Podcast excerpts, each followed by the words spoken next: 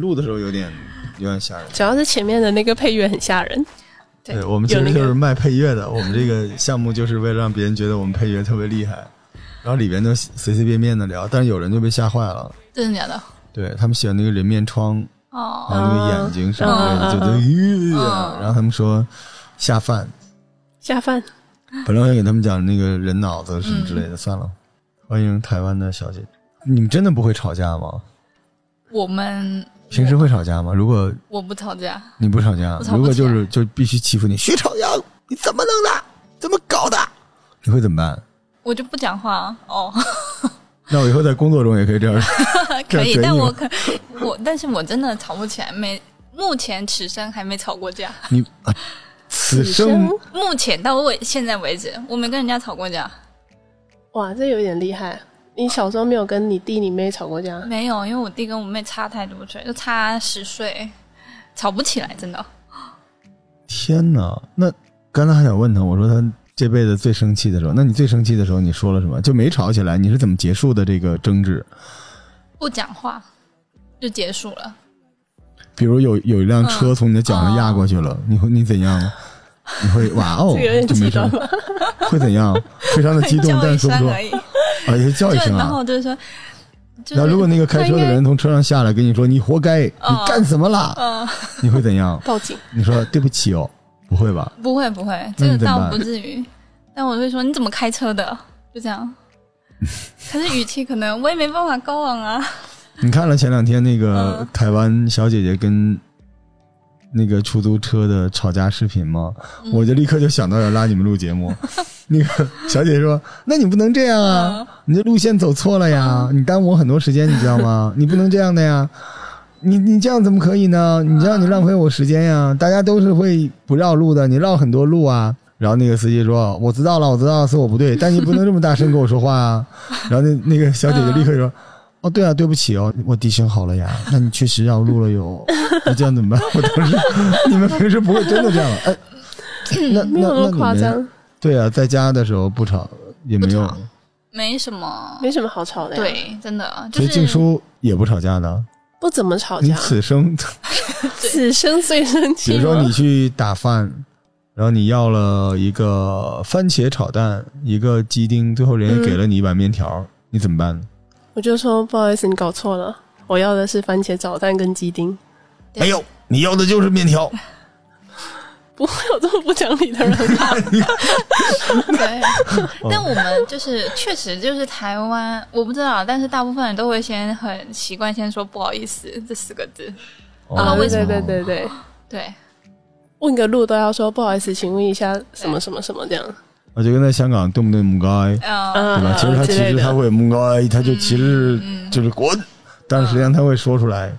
有一个语助词的感觉。对，你受的教育是这样吗？而且是你身边在北京的这些台湾的嗯，中医的女性们，对，比如说你给我扎针，我疼死了，干了，你怎么办呢？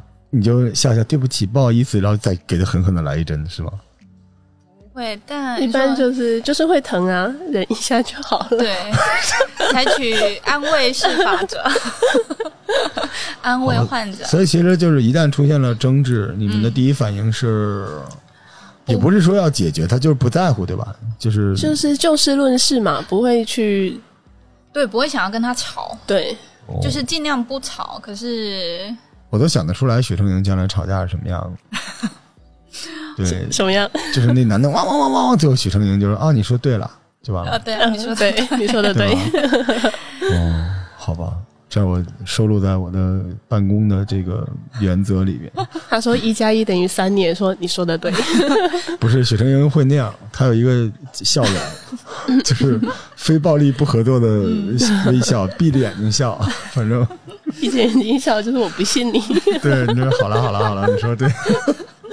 哎，这不吵架是个挺挺好的习惯，对吧？我们都不怎么吵架，我你是自己认。其实不是隐忍，你是真的不生气，对吗？对啊，大部分时候没没那么多事情生气。嗯，对，可能也会有情绪，可是总觉得这个东西就是转个念呗，就算了，就闷闷在心里就完事儿了。也不会闷，就是但是也要看人。对，有的就觉得他脚本身就像，就是说像在看人的时候，也会遇遇到一些比较可能不明事理的患者，嗯，对，对啊但你这个东西，你你跟他吵，我觉得没有用啊。对，也没有用。你遇到过医闹吗？遇到过啊，二位都是医生嘛，嗯对吧？嗯，那医闹当时场景就比较失控的那种，你怎么处理啊？失控的话，有时候是直接呃，可能会先请他在外面等。假如说，因为我之前遇到过一个，呃，是想插队，哦也对，就是想也不叫插队，就是他想要快一点开药，但前面可能就有好好多个病人，都对。但照理来说，整就看起天来跟车祸现场似的，嗯。一个小诊室里面站着二十多个人，对。大夫在中间坐着。对，但但是诊诊疗你肯定都是按号叫的嘛。嗯。他的他就说我去其他医院，我开药我可以直接先开，因为他不看病，嗯，他就想先开几个一些，他就不是首诊，对吧？对他想要看一些慢慢性病的药。所以一般来说，如果没有太多人排队也行，但如果很多人在排队又着急，就对啊，因为你前面你肯定这些都是有顺序的嘛，你这些就是还是得这么一个一个。那怎么办呢？微笑的一个飞腿，我哒踹出去了，但是呃我最后我先跟他说，我就先跟他讲道理，然后就说你本身你的号就后面，你肯定前面还有这么多人，我们都是按顺序叫号的。后来然后后来我就不理他，这个画面也很尴尬。哦，一个。暴躁的中年男子在那哇哇哇啦，然后许成笑眯眯的跟下一个人聊着天儿。然后他就直接上楼上，就是医务室投诉了。呃嗯，然后被打了，对吗？上面的人没有好脾气就东北大哥就就就被约谈，啊，真的啊。真的啊。他约谈他就只是说所以你看，好脾气有什么用呢？还不如给他一脚呢，对吧？是，可是就是不会。我觉得我生气，第一个对我自己是受伤，再来就是我对看病当下这个患者也不好，对，对，因为当下还有患者，结果是最后这个患者帮我去跟他吵架，我也觉得尴尬，嗯，好吧。静书呢？静书有过医闹吗？我印象比较深刻的是，我之前有一个患者，然后他看完病了，开完药了，他药都还没吃，然后他突然不知道为什么转念一想，他觉得他想要退费，哦。但是药抓完之后，就是他药已经拿到手了，就是一般他交完费之后，然后药房抓药嘛，然后拿到手之后，他就不知道他可能突然有某个 idea，然后他就觉得他想要退费，然后按理说是不能退的，然后也是在那现场吵得很尴尬，吵到就是我患者说你要不要出去看一下？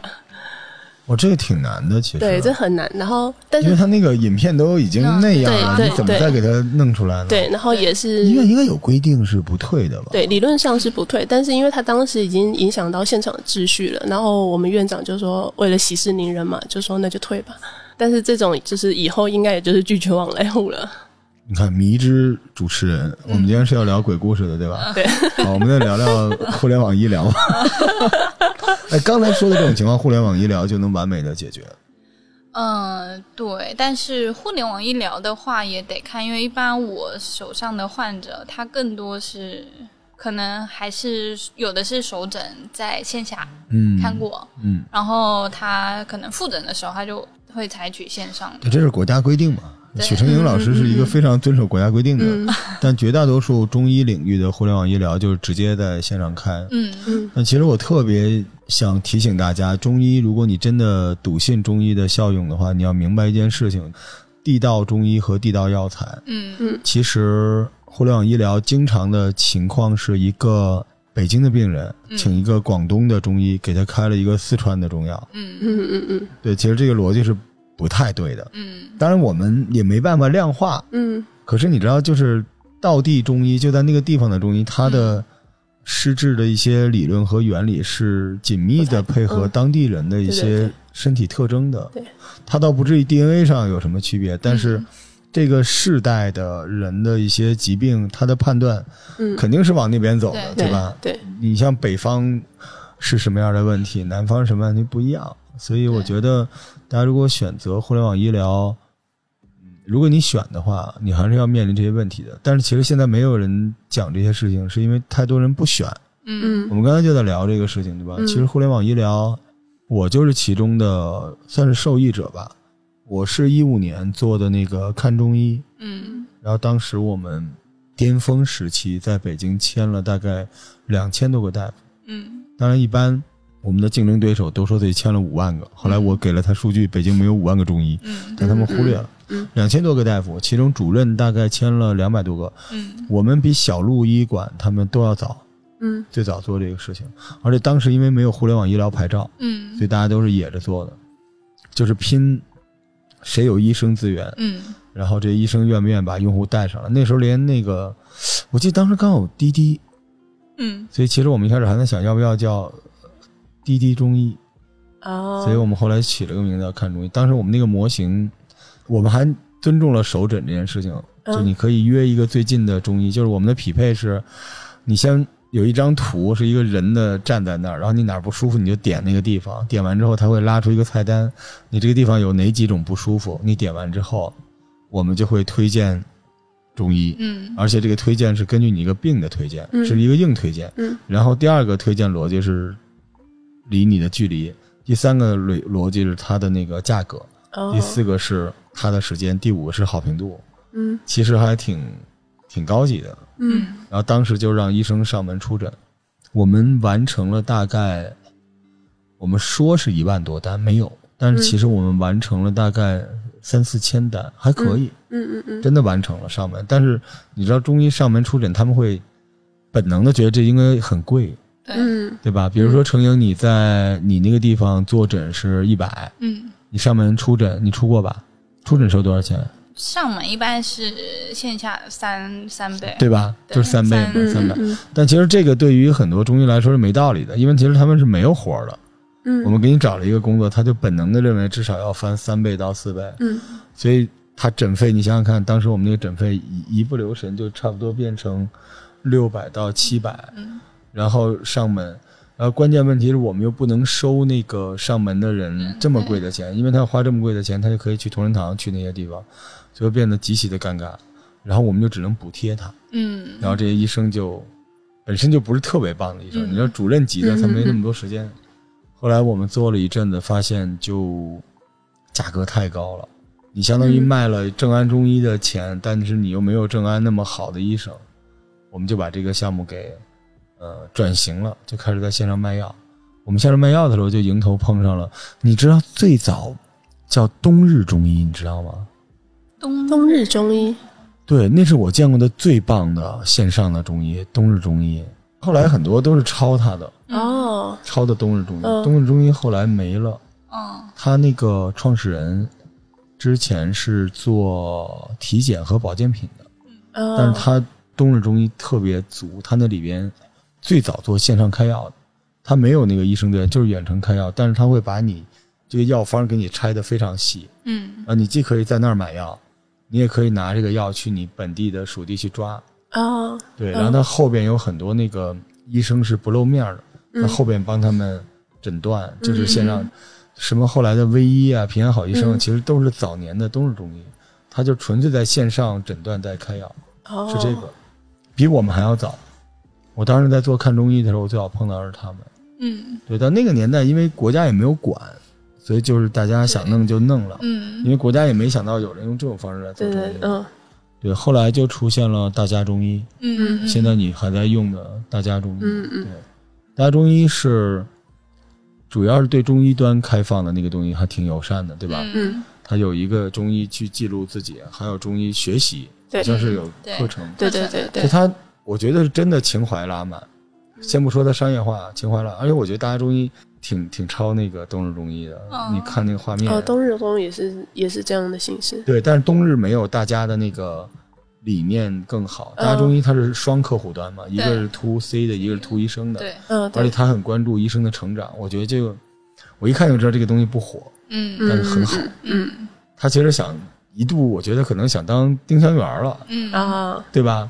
因为它里面一段时间它有很多中医在上面，对。对，只是那个时候我记得就是线上开药，就迎头他就撞上线上开药的管控了。嗯。嗯。就在这个时刻出现的小鹿，它一开始不叫，这个时候还还有一个叫什么叮当？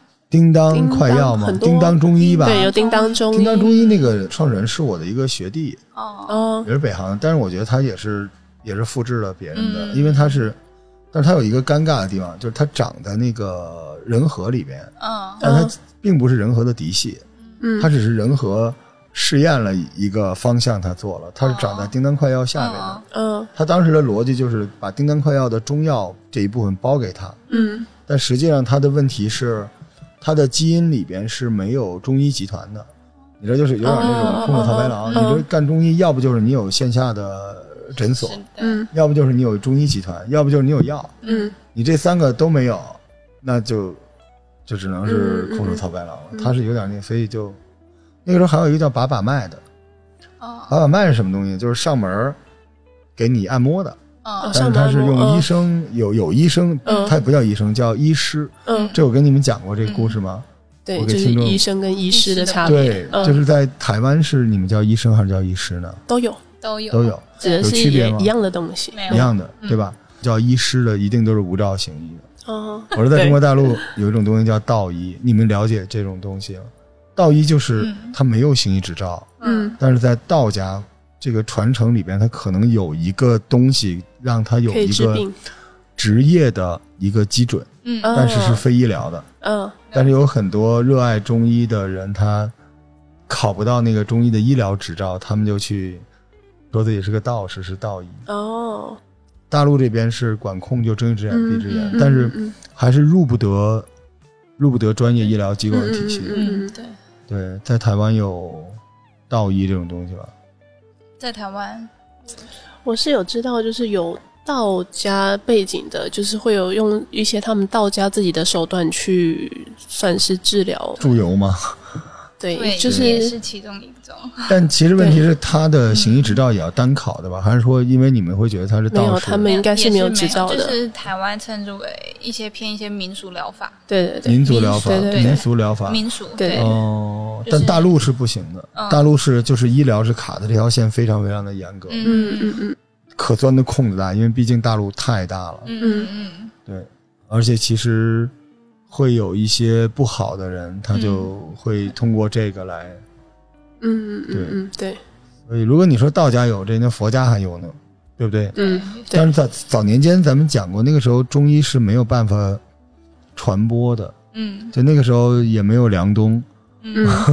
也没有罗大伦，没有这个正安中医这些大 V，也没有我们，嗯。对，所以那个时候传播就得用宗教的方式，嗯所以很多中医都是道士，他们最早叫方士，嗯然嗯，后那个时候说炼丹，嗯其实很多影片他们就说那，是是药，所以你知道药丸，它在过去就是叫丹药，对所以对对对，水丸、蜜丸那个丹就是这个玩意儿，嗯，它只是药丸外边封一个蜜蜡，嗯嗯它就是丹。嗯所以其实，在过去有一段时间是方便的。还有一点就是，在呃元明时期，嗯这种人是不能随便在各个省份走动的，嗯但是道士可以，哦，尤其在明朝。嗯所以很多医生他为了行医，他要把自己升级成一个道道士。士，嗯对，佛教徒也是干这个的。嗯对佛教徒其实是传递了武术，嗯而道家传递了医术，嗯，就这样的。但是现在我觉得这个历史使命，他们是不是可以卸下来？应该可以吧？对，但是北京有一个特别神奇的医生，就在白云观。咱们一说就很低俗啊，就专治不孕不育的。哦但是这个老大夫特别特别的厉害，他就是道医。嗯所以你像中国大陆这边对于中医呢，呃，虽然有条例，但是还是比较宽容的。嗯嗯对，就不会有有人突然说把一个道医坐诊就给你抄了，倒不至于。嗯但未来的发展，或者说大家去求医的时候要看好。如果他说自己是道医，你也看看他那个医院是哪儿。嗯嗯，道医如果是他的医院，就是他是哪个观的，对吧？如果他说不清楚，他哪儿都不是，那他哪儿来的这个道统呢？嗯这可能是个对是个问题。嗯反正医师就是没有照的。那个时候还有一个叫功夫熊，你们可能都不知道，嗯就上门给你按摩。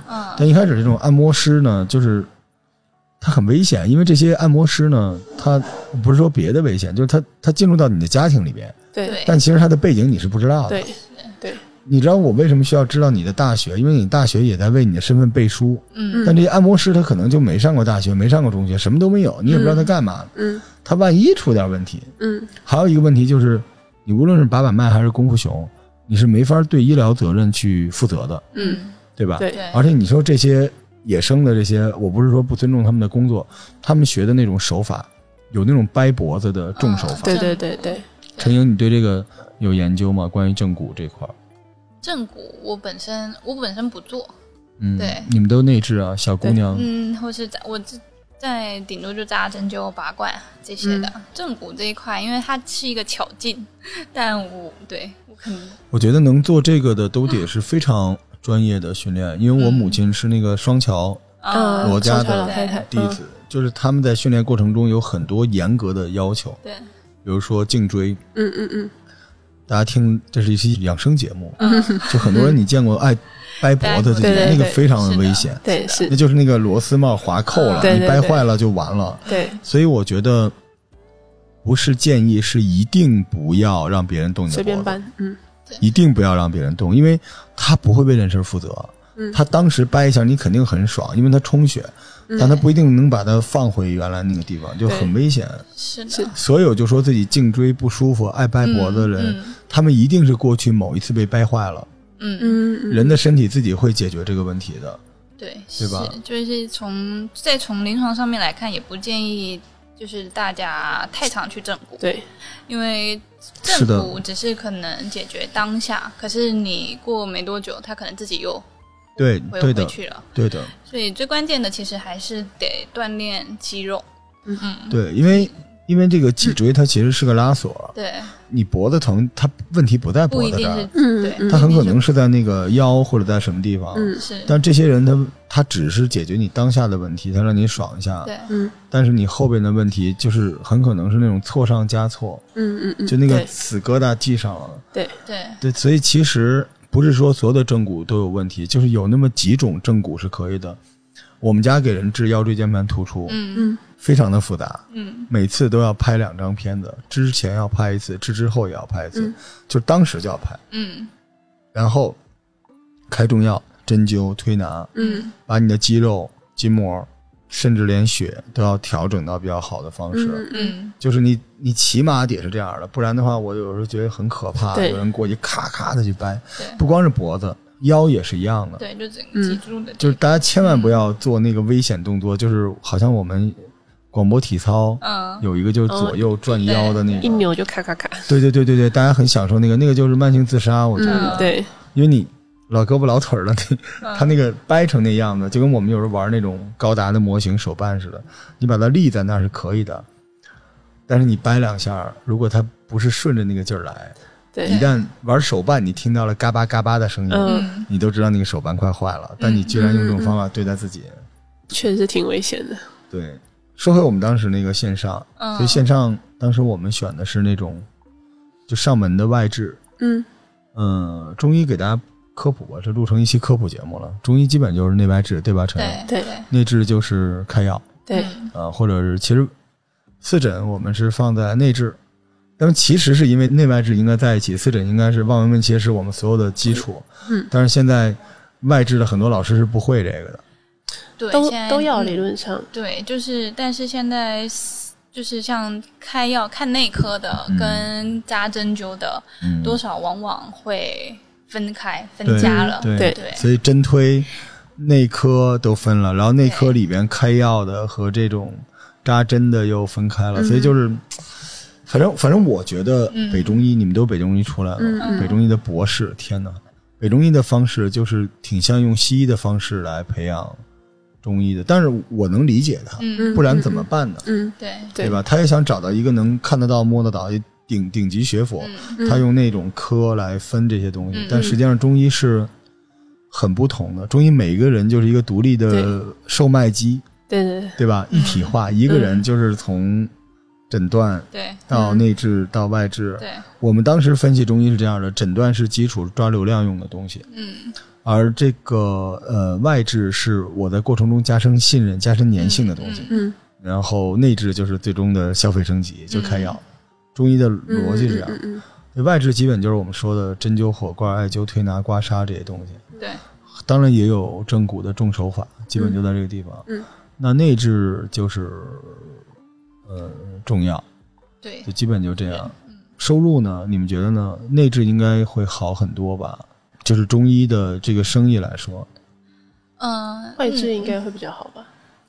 对，啊，外治 都？其实因为本身内外其实要看吧，就针对不同的病种，嗯，这比较尴尬有它的，适应性。对，比较尴尬，因为中医其实它跨了健康和亚健康和医疗，嗯，对吧？就是健康和医疗中间有一个亚健康的嗯嗯状况对对对，所以我一直老觉得中医的主战场应该是亚健康。我觉得啊，不是说中医不能治疗器质性病变嗯，但在亚健康里边是它更有机会，嗯。